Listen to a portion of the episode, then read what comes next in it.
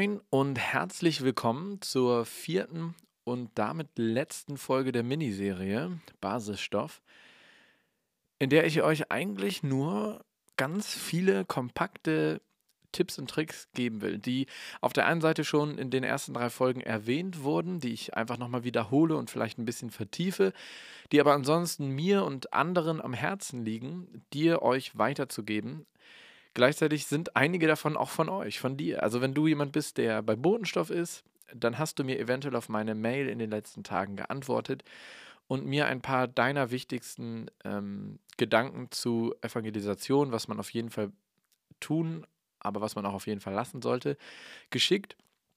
Und ähm, ja, das fand ich ultra spannend, euch, äh, euch zu lesen, euch in dem Gebiet ein bisschen mehr kennenzulernen, zu wissen, was ihr so denkt, ähm, wie ihr so funktioniert. Und von diesem reichen Schatz an Erfahrung äh, darf ich jetzt ähm, euch alle teilhaben lassen in dieser letzten Folge. Und damit das auch gut funktioniert, denn es ist schon ein bisschen was, äh, starte ich direkt und freue mich, euch das alles mitzugeben. Wir haben in den letzten Folgen gehört, also ich habe erzählt, dass ähm, wir natürlich, also vor allem in der zweiten Folge, abhängig sind von Gottes Wirken. So, vom, vom Heiligen Geist. Von dem, dass er Dinge in die Hand nimmt, dass er Dinge vorbereitet und bewirkt, sich selber zeigt. Und das ist etwas, was wir auf jeden Fall erwarten dürfen und sollten. Egal, wo wir sind, wenn wir in unseren Alltag starten, ähm, selbst im Homeoffice, aber natürlich auch vor allem, wenn wir rausgehen auf die Straße, Spaziergang, Autofahrt, äh, Fahrradfahren, im Supermarkt, irgendwo auf der Straße, ähm, auf dem Weg zu Freunden, bei Freunden, keine Ahnung, wo auch immer ihr euch so in eurem Alltag bewegt, überall, wo ihr in der Welt unterwegs seid, zu erwarten, dass Gott möglicherweise Situationen schafft, euch in Situationen hineinführt, wo er euch ähm, die Möglichkeit gibt, seine Liebe zu zeigen, zu demonstrieren, anzuwenden, Leuten zu dienen, ähm, in Taten oder auch in Worten, ähm, Leute teilhaben zu lassen an der großartigen Liebe Gottes. Also schlichtweg zu evangelisieren. Und diese Erwartungshaltung ist zum einen wesentlich, weil man natürlich viel offener und ähm, ja, reaktionsfreudiger ist, wenn man in diese Situation hineingeführt wird und genau auch weiß, was, das, was gerade los ist, ähm, was für eine Chance sich da bietet. Andererseits auch weniger diese Situation verpasst, weil man eben ähm, vorbereitet ist, bereitwillig wartet, erwartet, dass Gott etwas macht. Und gerade dann scheinen wir oft auch mehr Wirken zu erleben, wenn wir das erwarten von Gott. Einhergeht damit auch direkt das Gebet, was ein zweiter und sehr, sehr, sehr wichtiger Teil von Evangelisation ist. Und das Gebet umfasst viel. Es umfasst auf der einen Seite das langfristig vorbereitende Gebet. Also Gebet im Sinne von ähm, immer und immer wieder für eben Freunde, Kollegen, Nachbarn, ähm, Verwandte, wen auch immer beten, von dem man sich wünscht, dass er Gott begegnet, dass er Jesus kennenlernt, dass er ähm, Bekanntschaft macht mit dem, mit dem Reich Gottes und mit Gott, mit Gott als, als ähm, ja, unglaublich liebevolles Wesen und dass man eventuell auch selber an dieser Begegnung beteiligt ist. Das kann man natürlich und sollte man auch langfristig einfach mit durch den Alltag tragen. Immer wieder für diese Leute beten, von denen man sich wünscht, dass sie man erreicht, äh, dass man sie erreicht. Aber gleichzeitig kann man natürlich auch vor Situationen, bei denen man weiß, dass sich Chancen und Möglichkeiten auftun können, beten. Beten, wenn man in Gespräche geht mit Leuten, wenn man ähm, sich verabredet hat, wenn man in Begegnungen steht oder auch ganz bewusst sich verabredet hat, um über Glauben zu reden. Beten um Weisheit äh, für die richtigen Worte, beten um Sanftmut und Barmherzigkeit und Liebe und Frieden für, für die Person gegenüber, dass man ihnen begegnen kann, wie Jesus ihnen begegnen würde. Und dann natürlich auch in dem Moment auch immer so ein bisschen im Gebet sein. Ähm, ich persönlich finde, dass es auch unglaublich gut im persönlichen Sprachengebet funktioniert, wenn man versucht, sensibel zu bleiben dafür, ob Gott etwas für den anderen hat. Natürlich soll es nicht ablenken und es funktioniert auch das innere Gebet immer nur dann, wenn man gleichzeitig zuhören kann oder stille Momente hat in dem Gespräch, ähm, weil ja das aktive Zuhören und die Aufmerksamkeit ganz beim Anders sein soll beim anderen sein soll. Aber Gebet auch in dieser Situation kann direkt eine Tür öffnen, weil Gott einem etwas sagt zu ihm, einen Impuls gibt, den man ähm, ja, dem Mann oder der Frau vor einem weitergeben kann und dann auch darf. Und gleichzeitig natürlich auch im Nachgang. Ähm, ich bete ganz oft persönlich im Nachgespräch, nach Unterhaltung dafür, dass diese Personen nur das Gute bewahren und all das Dumme, was ich gesagt habe, vergessen. Ähm, ich bin nämlich jemand, der viel und gerne redet und auch oft in der Gefahr steht, ähm, ja, ungünstig Dinge zu formulieren, auch wenn ich sehr am Üben bin seit vielen, vielen Jahren. Ähm, da besser zu werden. Aber ihr werdet es vielleicht auch im Rahmen dieser Miniserie und im Fortlauf dieses Podcastes ähm, vermutlich auch immer mal wieder erleben. Wie dem auch sei, also auch im Nachhinein noch für diejenigen zu beten, dass Worte ähm, tiefer sacken, dass Gedanken ähm, Frucht tragen und dass vielleicht auch eine Neugier geweckt wird. Das alles setzt natürlich auch das dritte Ding voraus, das ich euch mitgeben will, ist, ist Möglichkeiten nutzen. Auch darüber haben wir schon geredet. Ähm, das hat natürlich viel auch mit der Erwartungshaltung zu tun, dass etwas passiert. Aber Möglichkeiten nutzen kann ganz verschieden sein. Es geht zum einen einher mit dem dienenden Bewusstsein eines Christen, dass man Menschen helfen will, dass man ihnen ähm, die Möglichkeit geben will, Gott zu begegnen, aber ihnen auch einfach praktisch liebevoll, liebend dienen will, die Liebe Gottes in Taten demonstrieren will. Ähm, und dass es irgendwie kreative Möglichkeiten gibt, Möglichkeiten zu nutzen. Ich, ich versuche es mal konkret zu machen. Ähm, eine Frau, die mir geschrieben hat, ähm, hat erzählt, dass sie zum Beispiel auf ihrer Arbeit die Möglichkeit hat, ähm, da, da, wird Musik gespielt während der Arbeit. Und wenn sie diejenige ist, die ähm, die Musik bestimmen darf, die quasi ihr Handy verbindet oder ihre Playlist dann anmacht, dann nimmt, nimmt sie natürlich auch Playlisten, die unter anderem ähm, christliche Lobpreislieder haben. Ähm, Lieder äh, wahrscheinlich, die auch einfach schön anzuhören sind, die also auch eine gute Atmosphäre schaffen, keine aufdringlichen oder ähm, nervenden Lieder, aber einfach auch Lieder, die ähm, die Situation bieten, darüber zu reden, wenn andere das Lied nicht kennen. Oh, es klingt nice, wo, wo, wo ist das her? Was, äh, wer ist das? Was ist das für ein Interpret? Die Gespräche also möglich machen und gleichzeitig auch, ähm, das glauben wir, eine, eine, gute Atmosphäre schaffen und einen guten Einfluss auf den Ort und die Situation haben. Ähm, und Genau, das ist eine Möglichkeit. Gleichzeitig kann es eine Möglichkeit sein, Stellung zu beziehen, einen Kommentar zu geben, einen angemessenen Kommentar zu geben oder eine Meinung abzugeben in der Diskussion ähm, oder zu Tatenstellung zu beziehen, das hängt natürlich immer so von dem ab, wer man ist in diesem Moment ähm, und ob man auch gefragt ist. Und gleichzeitig kann es auch ganz kreative Dinge geben. Also wenn man backen kann oder will, kochen, äh, basteln, dann, dann kann man seinen Nachbarn, ähm, auch eine Frau, eine andere Frau hat äh, geschrieben, dass sie, ich glaube, zu Weihnachten äh, Stollen gebacken hat. Vielleicht ähm, auch, auch so ein Hefezopf zu Ostern oder einfach zwischendurch äh, mal eine Kleinigkeit machen und verschenken. Und je nachdem, wie oft man das schon gemacht hat, ähm, so, wir machen das auch, ähm, dass wir unseren Nachbarn etwas zu bestimmten Feiertagen schenken. Einfach Einfach um ihnen ein bisschen von dieser Liebe abzugeben, ähm, die wir von Gott empfangen und die wir gerne weitergeben wollen. Das ist eine Möglichkeit. Natürlich kann man das auch mit, mit Bibelversen verknüpfen, die man ihnen zuspricht. Also liebevolle, segnende Bibelverse oder ein paar Worte, die man dazu sagt oder schreibt. Ähm, oder auch ganz, ganz praktisch ähm, Dankbarkeit auszudrücken.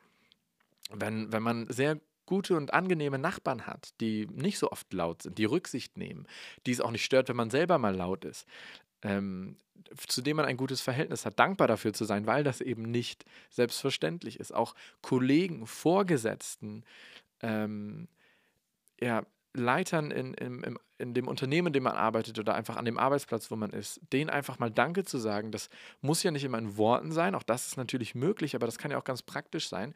Auch das hat eine Frau geschrieben, ähm, dass sie dann auch gerne mal einfach zum Beispiel eine Schokolade verteilt und sagt, hier, ich, äh, und einfach damit Dank ausdrückt, ähm, dass, sie, dass sie diese Leitung hat und angeleitet wird in ihrem Beruf.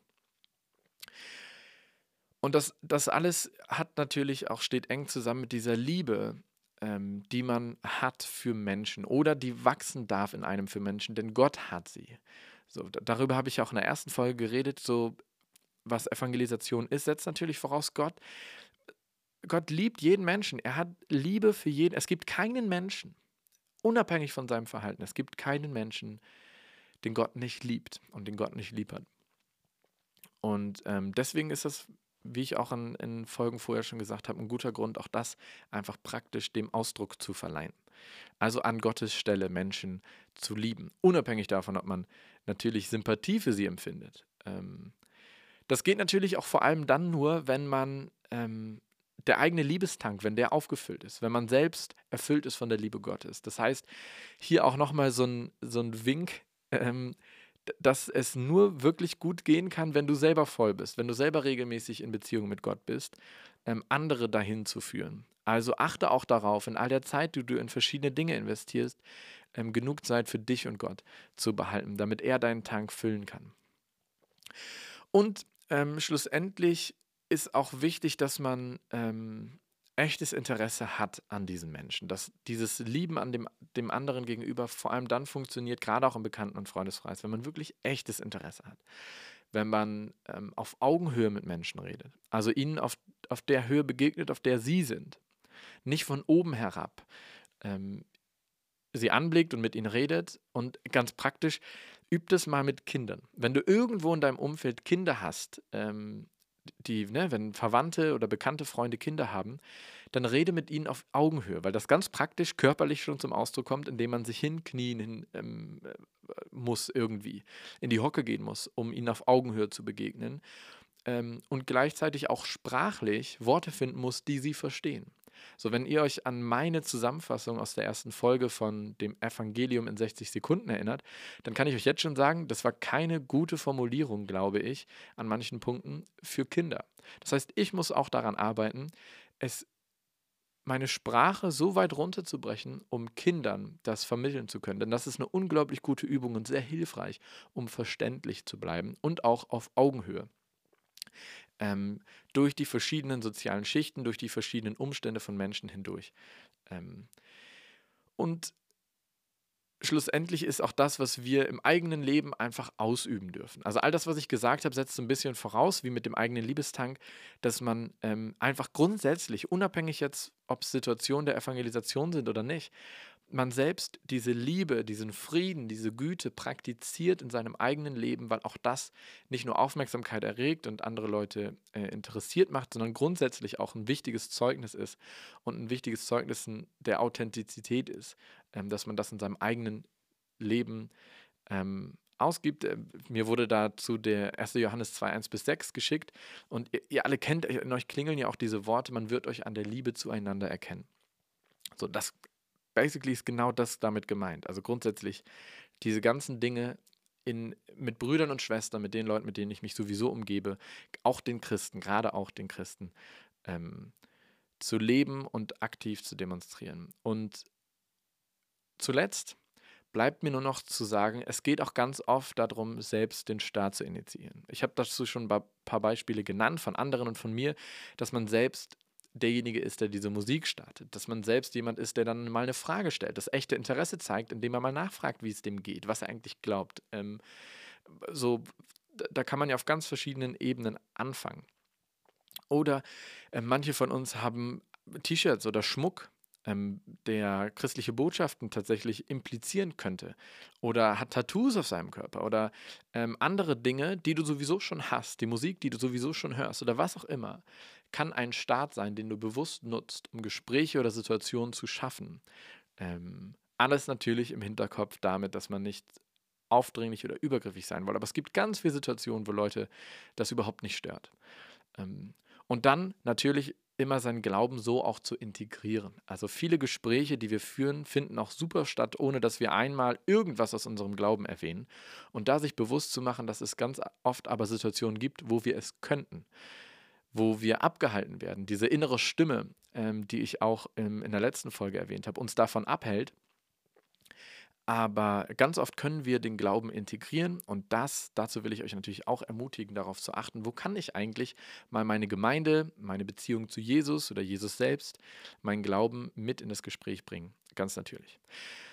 Und all die Sachen haben natürlich zur Folge, dass es einfach Dinge gibt, die man vermeiden kann und sollte. Und das ist natürlich direkt so eine Zweckbeziehung, dass wir anfangen, mit Menschen nur befreundet zu sein oder nur Kontakt aufrechtzuerhalten, um sie zu bekehren, wäre jetzt so das harte Wort, ähm, um sie zu evangelisieren. So, das ist nicht der Sinn und Zweck.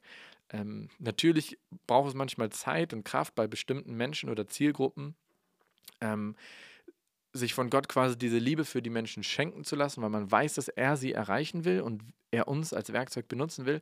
Aber wir sollten niemals Beziehungen zu Freunden oder Bekannten führen, nur deswegen, ähm, sondern eben echtes Interesse an ihnen haben. Gleichzeitig ist, wenn man mal Meinungen reinbringt, wenn man mal ähm, Stellung bezieht, auch wichtig, nicht, nicht zu einem Klugscheißer zu werden, nicht zu jemandem zu werden, der äh, so überheblich daherredet und mit mit der Annahme kommt, dass er jetzt die volle Wahrheit und das einzig Richtige verstanden hat. Ähm, das hilft auch in dem Moment niemandem. Und natürlich hilft es auch niemandem, schlecht zu reden. Grundsätzlich. Ähm, schlecht über andere zu reden, schlecht über bestimmte Dinge zu reden. Ähm, natürlich darf man sich grundsätzlich beschweren und es gibt Klagen, die wir zu Recht haben.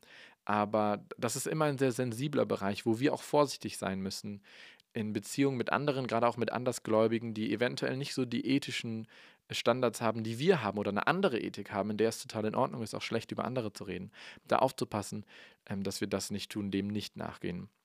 Und genauso wenig auf der eigenen Meinung, so biblisch sie auch sein mag, ähm, zu beharren ähm, und sich da engstirnig festzufahren.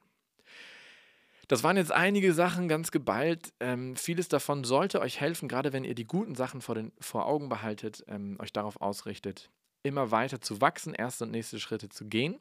Wenn ihr weitere Fragen habt, Sachen angestoßen wurden, offen geblieben sind, ähm, dann fragt mich gerne. Schreibt mir eine Mail an botenstoff.paulusgemeinde.de. Wenn ihr mehr wollt, ähm, dann lasst mich das auch wissen. Wenn ihr Erfahrungen jetzt macht, wenn ihr sagt, okay, ich probiere mal was, ich starte mal was, ich initiiere mal was, dann lasst mich auch da gerne wissen, ob es jetzt Erfolge oder Misserfolge waren. Lasst mich einfach teilhaben.